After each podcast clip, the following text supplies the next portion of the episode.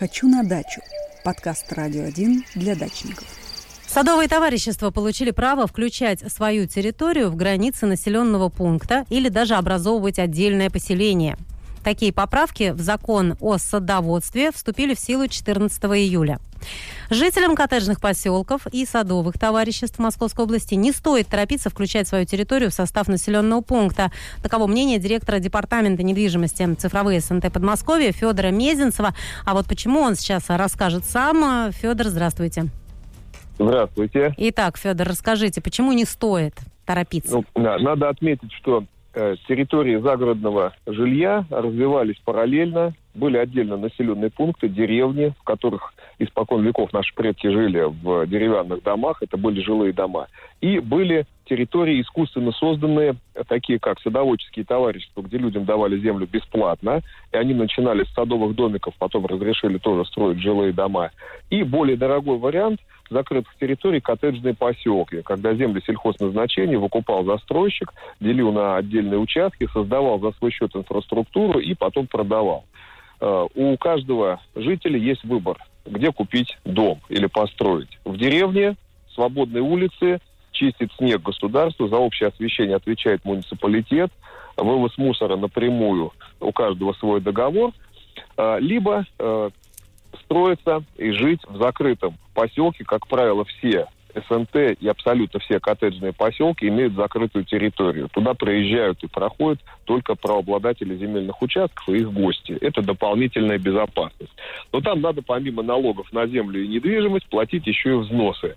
И вот именно эти взносы вызывают очень много нареканий, особенно у тех, кто не хочет их платить. Они думают, что с переводом этих территорий коттеджных поселков СНТ в населенные пункты обязанность платить будет значительно меньше. Вот с этим надо внимательно разобраться. А это не так, я так понимаю, правильно? Какие проблемы ну, могут быть? А, если говорить о коттеджных поселках, то а, жители изначально целенаправленно выбирали и статус поселка, mm и э, охрану, услуги по инфраструктуре, и стоимость коммунальных платежей начинается от 5000 рублей в месяц, не считая электроэнергии и газа. Это выбор жителей. А СНЦ имеют взносы от полутора тысяч рублей в месяц, и сами обслуживают свою инфраструктуру. У них нет прибыли. В, управля... Э, в коттеджном поселке работает управляющая компания, там зараб... они зарабатывают, а в СНТ э, дачники за свой счет это делают и сами управляют своей инфраструктурой. Но если мы посчитаем экономику, то получится при передаче территории СНТ в состав населенного пункта первое, чего лишатся жители. А, закрытости территории. Все ворота, все шлагбаумы придется убрать дороги общего пользования станут общего пользования не, для не только для дачников, а для всех граждан нашей страны. Второй, вывоз мусора. Дачник сегодня платит по нормативу чуть меньше полутора кубометров в год. Это примерно полторы тысячи рублей в год. Как только у него дом будет жилым, он будет платить от 400 рублей ежемесячно. То есть это будет составлять порядка 5000 рублей в год. Вывоз мусора подорожает. Если есть водоснабжение, многие СНТ имеют водоснабжение сезонное, есть водонапорная башня, они получали лицензию на добычу воды. А, и в среднем обслуживание в год э, водопровода обходится дачнику от полутора до двух тысяч рублей. Если это будет в составе населенного пункта, такой услуги, как временный водопровод в муниципалитетах нет, либо это будет постоянный водопровод круглогодичного использования, и платить дачник уже будет как минимум тысячу рублей в месяц по нормативу. А если он еще будет поливать огород, то эта сумма может увеличиться в 2-3 раза. И налоги. На территориях СНТ дачник вправе строить жилой или садовый дом, может построить только хозпостройку, баню, может вообще ничего не строить, посадить сад или огород, или газон сделать. Если у человека в собственности участок с видом разрешенного использования ИЖС, это земли населенных пунктов, то в налоговом кодексе есть прекрасная статья – если в течение 10 лет с момента получения участка ИЖС владелец не зарегистрировал там жилой дом, то налоговая ставка увеличивается в два раза пока он не построит и не оформит жилой дом. То есть на дачах это право строится, а в населенном пункте, ну, такая условная обязанность. Не построил дом, значит, плати государству повышенный налог. При том, что кадастровая стоимость в населенном пункте автоматически будет выше, чем в СНТ, как минимум на 30%. И общее освещение, чистка дорог, У нас есть муниципалитеты с разным достатком, и иногда подрядные организации тоже справляются с трудом как, например, было в этом году со снегопадами. Понятно, что не всегда здесь виновата администрация, но тем не менее, когда своя управляшка работает, то она гораздо эффективнее справляется с чисткой снега. В СНТ то же самое. Договорились с соседним трактористом, если председатель хороший хозяйственник, то дороги зимой будут чистые. Поэтому, если говорить о деньгах, то жители СНТ не только не выиграют от перевода этих территорий в населенные пункты, но и будут платить сумму как минимум в два раза выше своего годового взноса. Затраты вырастут. Причем скинуться на дорогу уже не получится. Три соседа решили, остальные нет. Вот тогда иди и голосуй на портале Добродел, пока у администрации появится возможность эту дорогу включить в план муниципального ремонта. Ну а коттеджные поселки, когда мы слышим от некоторых политиков э, такие шумные возгласы о том, что давайте мы не будем больше совершенствовать законодательство 217 ФЗ в отношении коттеджных поселков и дачников, а давайте мы все перейдем в населенные пункты. Мы предлагаем начать э, жителям Рублевки и Завидова вот пусть жители этих закрытых поселков сначала выскажут свое мнение, нужно ли это все ликвидировать и открыть их инфраструктуру для доступа всем гражданам страны. Или они все-таки к этому не готовы, и они так же, как и остальные дачники, выступают за безопасность своих поселков и готовы за это платить.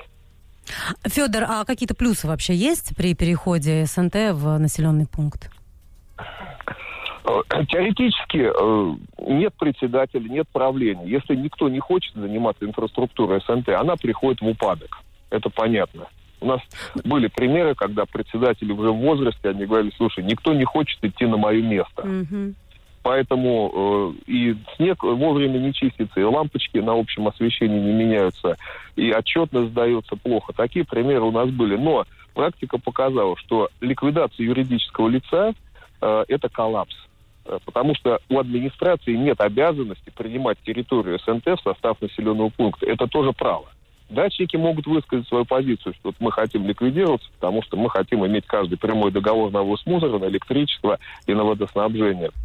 Но а, администрация может отказать, например, в связи с тем, что проезды в СНТ заужены. И по закону, если это будет населенный пункт, то нести всю ответственность за противопожарную безопасность будет администрация. Если а... проезд узкий, не проехал скорая помощь или пожарная, то это уже вопрос прокурорской проверки в отношении того э, специалиста администрации, который принял решение о включении этой территории в состав населенного пункта. Но ну, я так понимаю, что это э, выгодно тем СНТ, которые находятся действительно в упадническом состоянии, либо председатель ничего не делает, либо никто не хочет, э, взносы, казалось бы, платят. Да, и тем никуда... СНТ, у которых нет закрытой территории. У нас много примеров, когда есть транзитные Ну да, про... Ну и те, которые в состоянии банкротства также находятся, правильно, Федор, которые уже... Абсолютно, абсолютно. То есть либо нет общей инфраструктуры, либо э, у жителей нет средств содержать. Но вот сегодня у них нет средств содержать свою инфраструктуру, а завтра государство им выставит счета по полной программе. Поэтому об этом нужно помнить. А вот и, если их никто не хочет брать, что им тогда делать-то? Все, они не могут уже существовать как СНТ, а вот вы говорите, что обязанности такого населенного пункта забрать их в свою территорию нет. Что они делают? Ну, по сути, это декларативная норма, которая дает возможность договориться жителям с администрацией. Ну, а на самом деле, если мы вспомним историю СНТ, это большая коммунальная квартира. И если соседи между собой не договорятся, кто вовремя будет мыть коридор или менять лампочку в ванной, то порядка на этой территории не будет никогда, ни один закон этому не поможет. Поэтому самое главное, чтобы жители видели хорошие примеры и советовались со своими соседями, перенимали опыт, и, возможно, а, объединение двух-трех СНТ под управление опытной команды правления. Такое сегодня возможно, если общее собрание приняло решение. Нужно помогать друг другу. Федор, и последний вопрос. Насколько вообще в Подмосковье вот э, такая форма перехода востребована? Есть уже удачные случаи, ну, неудачные? Есть статистика. 12 тысяч СНТ в Московской области, плюс 5 тысяч коттеджных поселков. Среди коттеджных поселков за последние 10 лет только два перешли состав населенного пункта. У них практически не было общей инфраструктуры, они были не готовы это дальше содержать. Два из пяти тысяч. По СНТ не более одного СНТ в год переходит в состав населенного пункта, меняет свой статус. То есть можно говорить о том, что в Московской области это единичные случаи, это скорее исключение из правил, чем какая-либо система. И важно помнить, что если СНТ как юрлицо ликвидировано, а дачники потом поймут, что они что-то не то сделали, их муниципалитет не взяли, то с нуля создать юрлицо у них уже не получится. В законе указано, что для того, чтобы с нуля создать СНТ на уже сложившейся территории, зарегистрировать новое юрлицо, все 100% владельцев участков должны стать его учредителями. Норма mm-hmm. абсолютно невыполнимая. Поэтому прежде чем что-то ликвидировать, нужно сначала очень хорошо взвесить за и против. Спасибо, Федор. На связи у меня был директор департамента недвижимости цифровые СНТ Подмосковья Федор Мезенцев. Говорили мы о праве садоводческих товариществ включать свою территорию в границы населенного пункта или даже образовывать отдельное поселение. Насколько это востребовано, плюсы и минусы такого решения.